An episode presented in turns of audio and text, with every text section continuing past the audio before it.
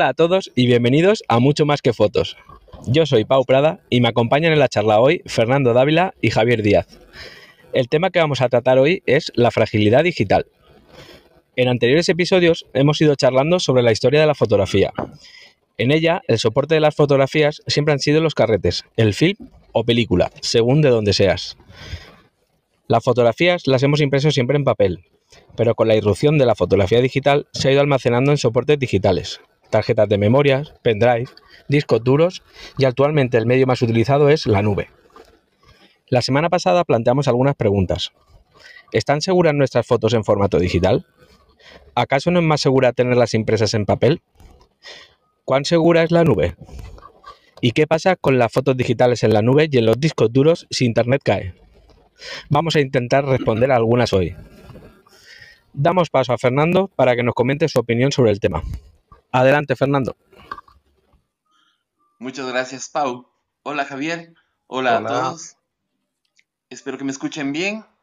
Este, listo para conversar un poco sobre el tema. Eh, comencemos diciendo que en el momento actual, todos los que hacemos fotografía, de una u otra manera, alojamos nuestras fotos en formatos digitales.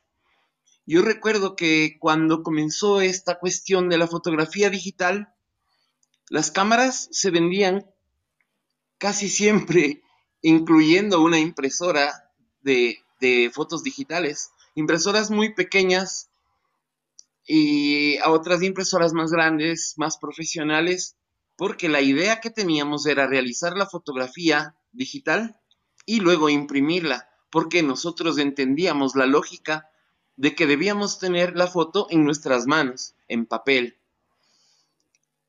Poco tiempo fue suficiente para darnos cuenta de que la fotografía no necesariamente debía estar sobre un papel y podía estar en el formato digital. Luego, con el advenimiento de las redes sociales y el dominio de la revolución digital, todos nos dimos cuenta de que es innecesario el tener la foto en papel. Nosotros, al tener la foto digital en nuestro computador, en nuestros discos duros, alojarlos en nuestra, en, la nube o en las redes sociales, estábamos más que tranquilos. Pero la pregunta que planteamos ahora es, ¿están seguras nuestras fotos en, en la nube o están seguras en nuestros computadores? Definitivamente no. En nuestros computadores o en nuestros teléfonos móviles no están seguras las fotos porque es tan simple como que el momento que se nos daña la computadora o el teléfono nos lo roban en la calle, eventualmente perdemos las fotos. Entonces viene el asunto de la nube. Tomamos nuestros archivos digitales, entre ellos las fotos, y los alojamos en una en una entelequia llamada la nube, que es algo intangible que no lo conocemos y por eso lo, lo apodamos la nube, porque lo, lo, vemos como una metáfora visual de algo que está sobre todos nosotros y que tenemos acceso en cualquier parte del mundo, ¿verdad? Entonces, en realidad esto es una cantidad enorme de grandes computadores que están en muchas partes del mundo alojando datos. Y entre esos datos están nuestras fotografías. Si hago a priori la pregunta, ¿están seguras nuestras fotografías en la nube? La respuesta sería sí. Pero, ¿en realidad están tan seguras? Esa es la, pregunta que queremos responder. Quisiera, quisiera primero invitar a dar la bienvenida a Javi.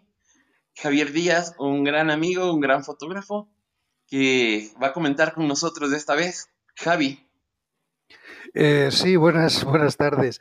A ver, eh, la seguridad o no seguridad yo creo que depende de muchos factores. Eh, en primer lugar, lo que tenemos que asegurar son nuestros propios archivos. yo no sé vosotros, pero yo tengo como 10 o 12 discos duros y tengo ingentes cantidades de CDs y DVDs que probablemente ya los haya perdido porque eh, yo creo que el secreto para que, nuestros archivos, nuestras fotos se conserven es ir actualizando los formatos. No solo los formatos eh, del archivo, sino eh, el propio soporte. Si, eh, el otro día hablábamos, Fernando, de la Mavica de disquetes, ¿te acuerdas? esa cámara de fotos que fue de Sony, una de las primeras, eh, almacenaba la imagen digital en un disquete de tres y medio. Eh, eso que suena así un poco, un poco eh, no sé, antediluviano. ten en cuenta que es, un, es un, un, soporte magnético que hasta no hace mucho, y de hecho los discos duros todavía funcionan con soporte magnético en gran parte. luego se, se, vio sustituido por el, por el CD, por el DVD, pero al ser un, plástico que se degrada con el tiempo, al final eh, lo que decían que en un principio iba a durar 100 años, 200 años, no tenemos esa experiencia de uso. Lo que sí sabemos que dura 100 años, 200 años y nos supera cuatro vidas nuestras es el papel. De hecho, tenemos, eh, tenemos eh, documentos en papel con varios siglos sobre sus espaldas y, ahí están, impertérritos. Eh, ¿Qué significa esto? ¿Significa que lo digital va a desaparecer y va a permanecer el papel? Hombre, yo no, creo que así sea. Yo lo que, lo que sí aconsejo a todos es que las 500, 1000 fotos que nosotros queramos conservar, vayamos actualizando su soporte y vayamos actualizando su formato. No es lo mismo un, GIF de 16 bits, o sea, de 16 bits, bien digo, no, de 16 colores, eh, que, un, no sé, un TIFF de 16 eh, eh, millones de colores. O sea, no es lo mismo. No ocupa lo mismo, no tiene la misma información y mm, al fin y al cabo son formatos que van evolucionando con el tiempo. con el tema de la nube, sucede más o menos como con el tema de los eh, royalties por utilizar determinado eh, tipo de formato. Eh, y no siempre triunfa lo que tecnológicamente es más superior.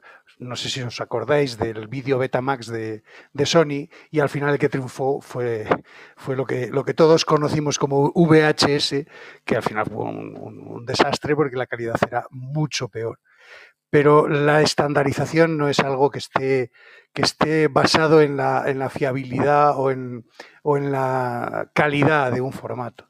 Al fin y al cabo, eh, se trata de un estándar que provocan las propias industrias. Con la nube está pasando más o menos lo mismo. Si bien son discos duros redundantes, la información está en varios sitios a la vez, eh, no depende de una caída de un sistema eléctrico eh, o, electrónico que se estropee en una serie de ordenadores. Eh, a ver, estas empresas son grandes empresas. El problema yo no lo veo ahí. El problema yo lo veo en que para tener tus cosas en la nube tienes que pagar. Y en el momento hablamos de dinero, hablamos de empresas y en el momento hablamos de empresas, hablamos de personas y hablamos de volubilidad. Lo que hoy es un estándar de facto, como es la nube, bien sea en Amazon, bien sea en, Google, bien sea en, Apple, en, lo que sea, lo que hoy es un estándar de facto, mañana vaya usted a saber quién coge esa compañía y se va todo al garete y todos nuestros datos se pierden. No sé qué opinas, Pau. Sí, está pidiendo paso Fernando. Adelante, Fernando. Para complementar un poco eh, eh, lo que acaba de decir Javi, que tiene toda la razón, las empresas, ahora no, nuestras fotos no están en nuestras manos, sino en manos de Mark Zuckerberg o de esta gente que tiene las grandes empresas, ¿verdad? Entonces, resulta que les cuento una, una experiencia personal. Yo cuando, cuando en eso de 2009 me inicié en esta cuestión de la fotografía, decidí decantarme por eh, este, una, bueno, una Sony Alpha 700 que tenía con una computadora MacBook Pro de Apple y elegí el, el software de Apple para procesar y catalogar mis fotos. En ese entonces se llamaba Aperture. No sé si alguien lo conoció. Sí, que se fue la porra. Sí, sí, yo también lo conocía. Comencé a trabajar con Aperture y todas mis, todas mis galerías digitales este, se llamaban así los grupos de fotografía que creabas, los tenía almacenados en Aperture, ¿ya? Resulta que Apple decidió cerrar Aperture y yo me quedé con una carga de justamente DVDs, DVDs, con los archivos de, de las galerías de Aperture. Y ahora, para recuperar mis fotos, tengo que hacer una serie de cosas. Tengo aquí un artículo en el que dice, eh, eh, nos dan la indicación de cómo importar una biblioteca de Aperture a Lightroom. Es una serie de cosas complicadas que tengo que hacer para tratar de recuperar mis fotos. Y es, es un trabajo tedioso y eso sucede, hay, hay veces que los servicios simplemente nos dicen adiós. El caso de Flickr, por ejemplo, eh, Flickr usaban, usaban todos los fotógrafos entonces y me recomendaron, ¿por qué no subes tus fotos a Flickr?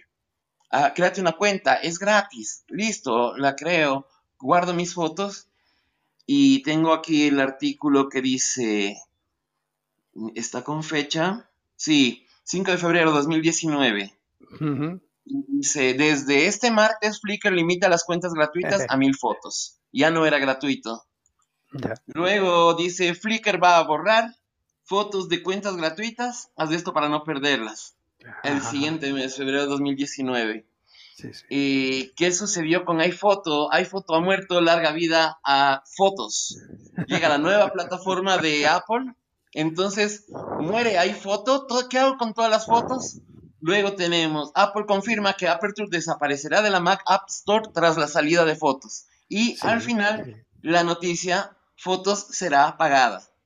Lo que nos ofrecieron como algo gratuito, al final es pagada. Entonces, ese tipo de dinámicas que no solo es de Apple, sino de todas estas empresas, nos van a acompañar siempre. Todos tenían las fotos en Picasa y tengo la noticia de 12 de febrero de 2016 Google cierra los álbumes web de Picasa y deja de desarrollar la aplicación. Siguiente noticia. Junio 2021, Google Fotos dejó de ser gratuita. ¿Qué hacer? ¿Vale la pena pagar? Siguiente noticia. bueno, es así, es un no parar de, es un no este parar, tipo de noticias. Google Fotos demuestra los riesgos de almacenar datos gratis en la nube.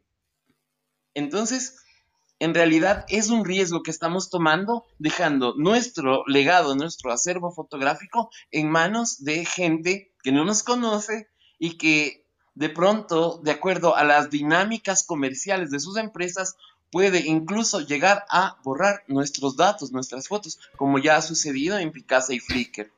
Pau, me gustaría que comentes al respecto. Sí, estaba Javier, creo que te quería postillar alguna cosita. No, no, nada, simplemente que yo tenía mis cosas en Google Plus y también volaron. si al final eh, eh, la nube es así, o sea, el ser humano todo gratis, ¿no? Y, queremos un servicio en la nube que sea infinito y gratuito y que no pierdan los datos y que estén seguros y que eso es inviable. O sea, yo tengo un negocio y, necesitas que sea rentable. Pues eso es lo que hacen las grandes empresas. Primero te lanzan algo gratuito y luego mm, bien te salgan su, su sistema de pago o, bien ya te, lo cierra directamente si no le sale rentable. Y entonces estás en, en braguis o, en calzoncillos, no sé cómo se dice en en cada lugar, ¿no? Eh, yo de la nube me fío y no me fío. Pues yo soy partidario, como tú haces, de tener mm, varias copias de seguridad en varios discos duros en casa. Sí, eh, no quita que si quieres tener una membresía, eh, me ha salido ahora la palabra, una membresía en la nube con, Dropbox, con Terabox, con ya con la que quieras, ¿no? Incluso con Google Fotos, que, es Google Drive realmente. Ya eso ya depende de cada uno. Por tener, pero eso es, no deja de ser otro disco duro. Si realmente la nube son discos duros.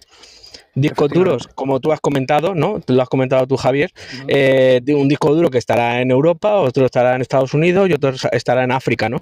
Pero no dejan de ser discos duros, al fin y al cabo. La clave creo que está en, renovar eh, lo que es el tema de de, formatos, pues eso, eh, sería el tema de renovar lo que es cada 2x3 o bien los discos duros o los formatos que hayan en ese momento, ¿no? Fernando, adelante, querías comentar algo. Sí, una cosa cortita nada más.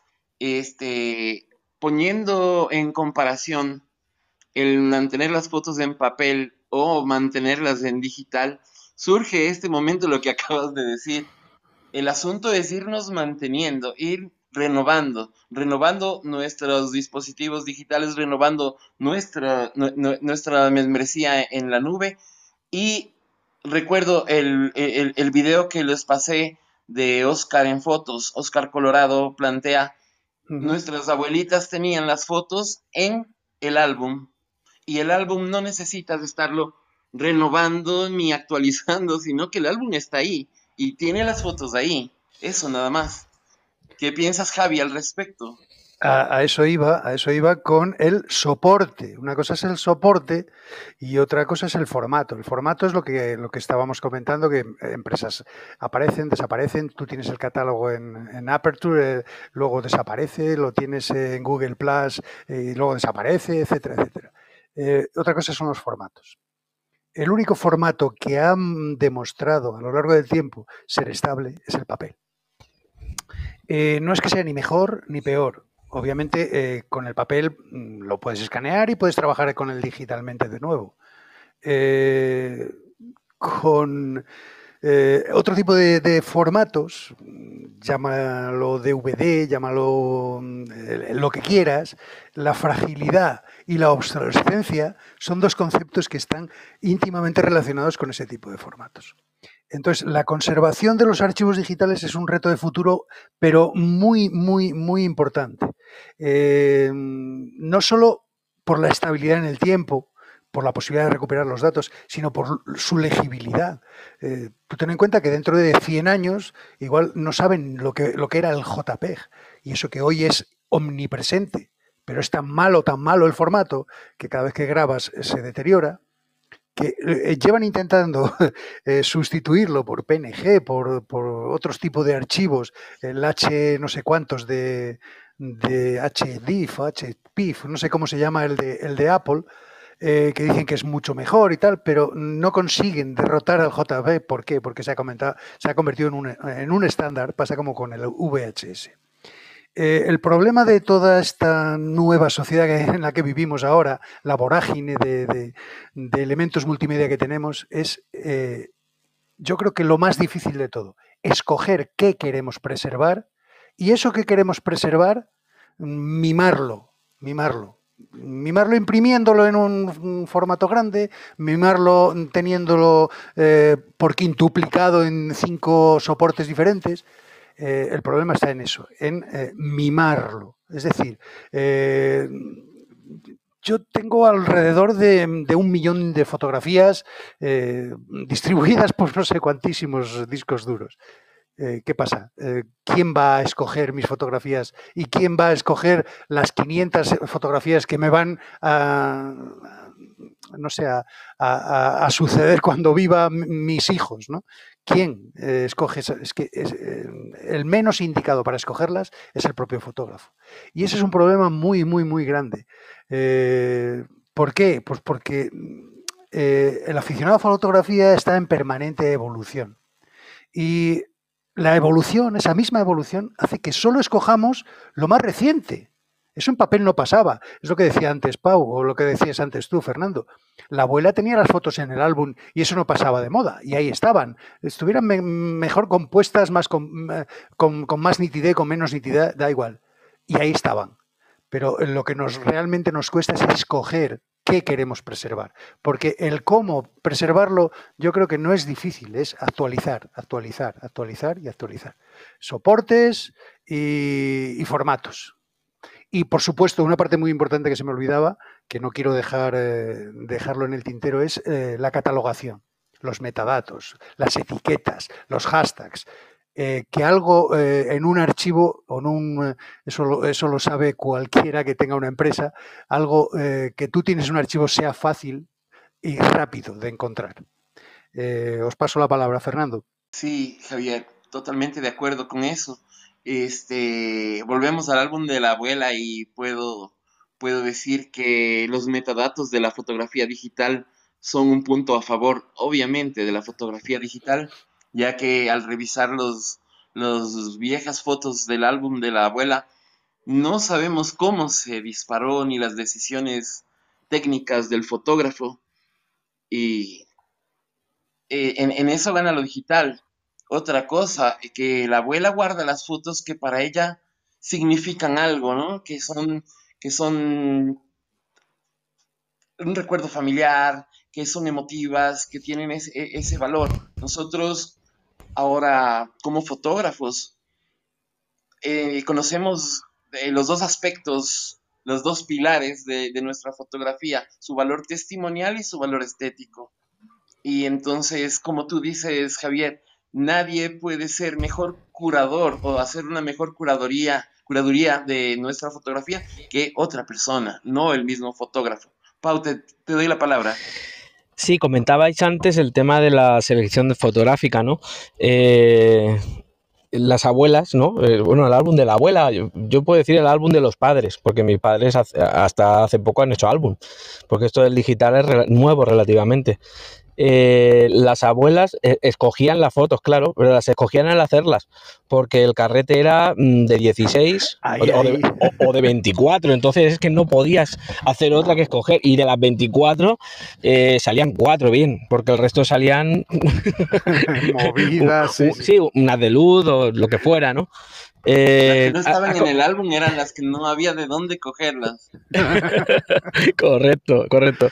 Eh, comentaba Javier el tema del, que el formato Comentabas el tema del formato, ¿no? Que la fotografía, el papel, es lo que más perdura en el tiempo, ¿no? Está demostrado.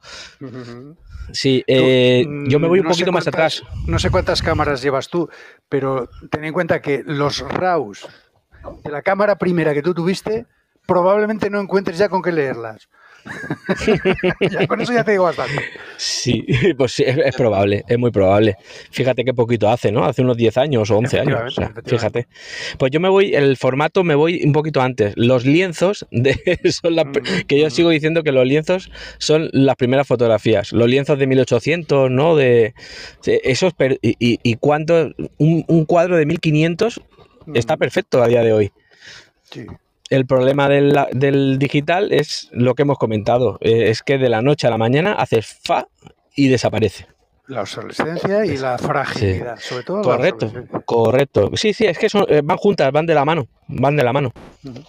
Porque lo que tú comentas, eh, ¿cuánto un disco duro que tú recuperes de hace 15 años? Pues yo ya tengo discos duros de hace 15 años. Y lo abras y la mitad de la información no la puedo abrir. No la puedo abrir. De hecho, yo, de hecho, yo tengo algún archivo de algún, eh, no sé, de algún programa específico que ya no sé con qué abrirlo. Y tiene 15 años. No sé con qué abrirlo. Correcto. Eh, documentos de texto, documentos gráficos, eh, no sé con qué abrirlo porque se creó con un programa pues, pues, pues muy determinado y muy, y muy mm. específico. que, que, mm, era un formato propio, propietario, como lo quieras llamar, y ahora no tienes, eh, salvo los importadores estos que, que hay un montón de ellos por ahí, entre otros, que os lo aconsejo eh, fehacientemente, el Fast Stone, hmm. que no sé si lo conocéis, es gratuito, es una maravilla de programa que lo abre prácticamente todo. Sí, sí. Eh, pero te tienes que ir a ese tipo de programas o a recuperadores de datos, en fin, es un... Es un sí. Sí, a ver, cada vez también hay más gente que hay mucha versatilidad hoy, en día. Eh, haces cualquier búsqueda en Google y, encuentras casi de todo, ¿no? O sea que siempre vamos a poder encontrar algún programa que nos abra algún, algún archivo, ¿no? Eh, hablabas también del tema de, renovar, ¿no? Es, es, que es, cada vez es más difícil. hacemos, es que hacemos muchas fotografías. Ese es el problema. hacemos infinidad de fotografías. Ese es el problema. Yo me acuerdo eh, cuando iba al colegio, que era la televisión en blanco y negro, tengo muchos años, y comentábamos todos la misma película o la misma serie de dibujos animados. Hoy, con tanta variedad que hay entre televisiones públicas, privadas, por cable, em, yo, qué sé, Netflix. Yo ya no me voy a, eh, cuántas cadenas. El problema es el cuántos contenedores. Lo, acabas de decir, Netflix, Disney, Prime, HBO. Eh, luego cada cadena también ha hecho su propio cajón. O sea, es, es, es, pues lo mismo pasa con la. Es que hay mucha información. Entonces cada, cada vez es, es, muy difícil. Mm. Escoger, escoger, escoger, escoger. Volvemos otra vez a lo que hemos dicho del, del carrete, ¿no? Eh, ahí escogías ya directamente el, al, al, seleccionar las fotos que hacías. Uh -huh. Todos quietos. O sea, uh -huh. y no se movía ni, ni el tato, porque, la fotografía valía una pasta. Claro. Pero hoy en día, poneros a hacer una foto, pa, pa, pa, pa, pa, pa y, y, puedes hacer en un momento y 35. Esa es, esa es una de los motivos por los cuales la fotografía está tan devaluada actualmente. Sí. Todo el mundo tiene un dispositivo en el bolso sí. que hace fotos. Sí. Mejores o peores, pero hace fotos. Sí. Una ahí, última ahí, cosita ahí. y le doy paso a Fernando que está tocando el micro. Eh, también tenemos que tener en cuenta que hablamos desde el punto de vista del fotógrafo, porque del usuario final que hace fotos con el móvil, eh, es que hasta casi le da igual perder la información, ¿no? Porque cuántas imágenes tenemos de WhatsApp, de Telegram, cosas que te descargas de internet, o sea, es infinito. De hecho, es que es todo efímero hoy, hoy es sí, todo efímero. Sí. Adelante, Fernando. Sí, quería comentarles justamente eso eh, viendo la experiencia de la gente más joven, de mis sobrinos, por ejemplo, al momento de hacer fotografías, volvemos al tema de hace algunas semanas de la generación selfie. eh, yo miro como ellos están con sus teléfonos, se les cae al agua el teléfono y se destrozó el teléfono y no, tengo que recuperar mis fotos, mis fotos, tengo 30 mil fotos. Y luego las fotos de hace dos años de hace tres años ya no les importan, ya las borran, los eliminan para tener más espacio en el teléfono porque cada día toman 100 fotos. Entonces, lo que dice Javi, esa, e, esa trivialidad, esa banalidad que ha adoptado la fotografía, es, es la dañina, eso es algo muy, muy, muy dañino para la fotografía. Ahora los chicos lanzan miles de fotos, eso eh, lo habla el, fotógrafo Joan Fontcuberta en su libro la, Cámara de Pandora. Hay cada día millones de fotos que se suben, pero millones de fotos que se suben y todas van a la nada, van a engrosar espacios en las nubes y no tienen ni valor, no tienen nada. Siempre nos quedará hacer un, un, NFT de nuestras obras de arte. Correcto, correcto. bueno, ese es otro tema que nos puede dar para dos horas de charla. Sí, señor, sí, señor, sería interesante. Y me gustaría, me gustaría que participara nuestro amigo y estimado compañero Remón, ah. que está muy al tanto.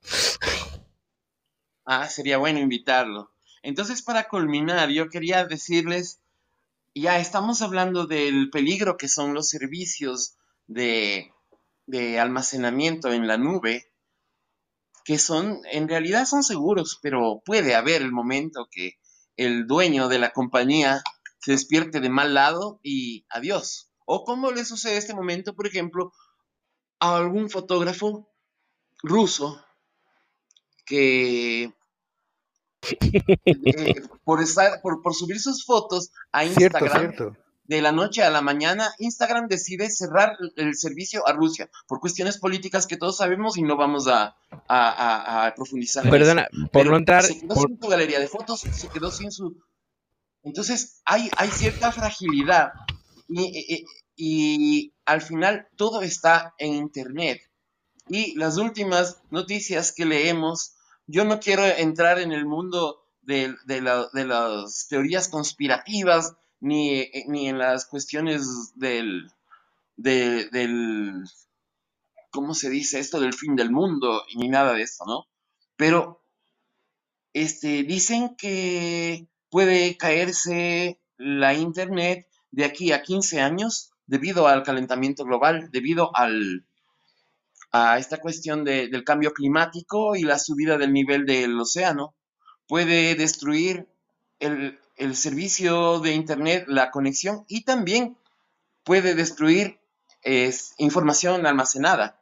Tengo aquí unos datos que, que dicen, un estudio sostiene que las consecuencias del cambio climático podrían provocar interrupciones masivas de la red.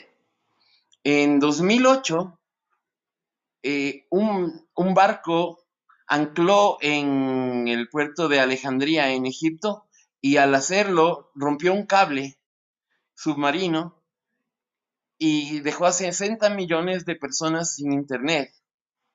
Miles de años atrás. No te preocupes que está Starlink, está Starlink mismo, para, para la ayudarnos. de Alejandría y dejó sin la, sin la sabiduría antigua, sin el conocimiento antiguo a toda la humanidad. Entonces, ¿qué, más les puedo decir al respecto? Pau o, o Javi, tienen la palabra.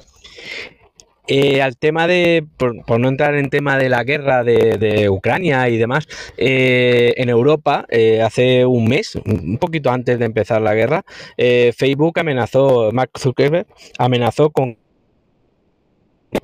eh, a- a- al rato, como, como os expresáis, eh, estaba todo el mundo con las piernas temblando, porque se iba a quedar sin su servicio de, de alojamiento, porque mucha gente utiliza Instagram y Facebook como servicio de alojamiento de fotografías, de fotografías y de información, ¿no? Exactamente. Eh, yo me fui hace tiempo, yo me fui hace tiempo de Facebook, no por ese motivo, por otros, por otros que no vinieron al cuento, por- porque me, me robaron un montón de fotos. eh, pero yo soy, yo soy consciente de que en Facebook hay mm, media humanidad con sus cosas y sus archivos y sus fotos y sus eh, no sé y sus eh, activos digitales que no piensan en que eso se puede se puede venir al, al traste no lo sé Al tema que comentas, eh, el tema que comentas, el tema legal o el tema de robo de fotografías es, también un tema digital y un tema de la fragilidad digital que hay hoy en día. Eh, en el momento que subes una foto a internet, mm, ya sabes a lo que estás expuesto. Y hay muchísima gente que, yo, yo el primero, ¿eh? que si yo veo una foto mía que me la han cogido sin, sin, sin pedir permiso, pues ya de entrada te sienta mal.